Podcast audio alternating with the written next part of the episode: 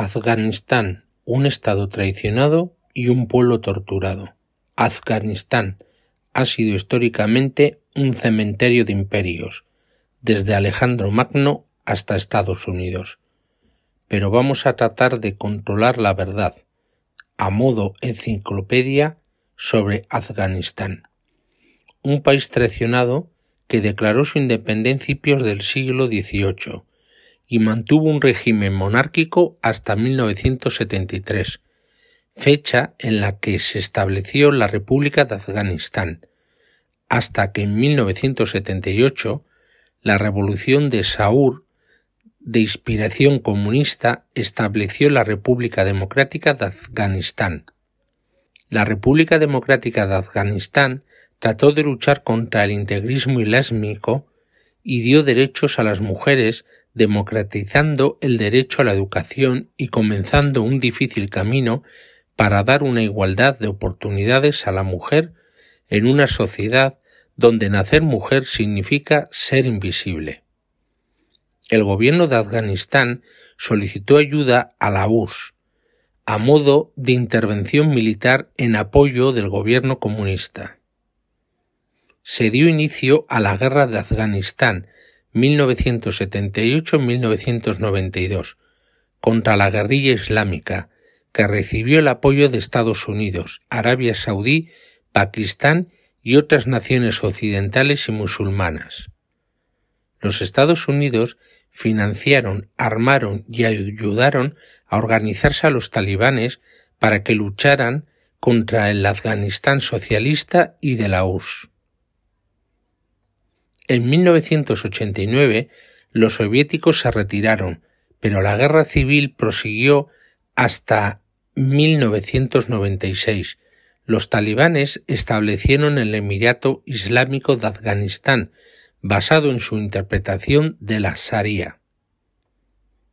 Afganistán cayó en la Edad Media y sus mujeres pasaron a ser nuevamente esclavas invisibles. En 2001 usando como disculpa los atentados del 11 de septiembre del 2001, una coalición internacional de la OTAN, liderada por Estados Unidos, entró en el país para derrocar a los talibanes y colocó en el poder al gobierno que constituye la República Islámica de Afganistán, dando inicio a una nueva guerra en Afganistán. En 2014 Estados Unidos y la OTAN declararon formalmente que abandonaban la guerra, pero mantuvieron tropas en el país en apoyo al gobierno. En septiembre de 2020, el gobierno y el talibán, que controlaba más de la mitad del territorio nacional para entonces, iniciaron negociaciones consideradas históricas, con el fin de alcanzar la paz y construir un nuevo régimen constitucional, que pueda combinar ambas visiones del Estado Islámico. Las negociaciones no prosperaron y las partes se mantuvieron en conflicto hasta 2021.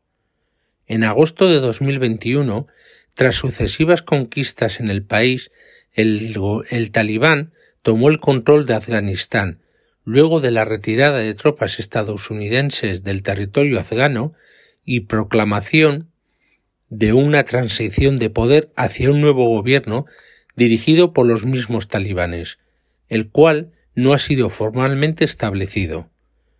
Hoy los Estados Unidos vuelven a condenar a Afganistán con su vergonzosa retirada.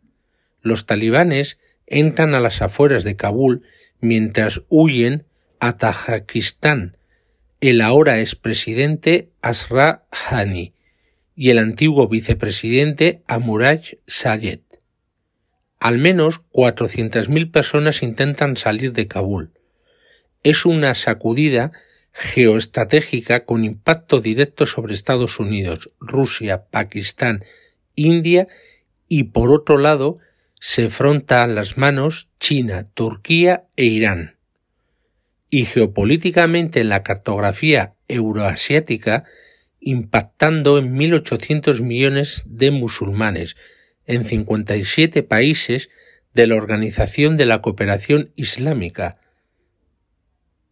María Zajanova, la portavoz del Ministerio de Relaciones Exteriores de la Federación de Rusia, declaró hace días En Afganistán se desarrolla una lucha entre dos fuerzas, y ambas fueron creadas por Estados Unidos.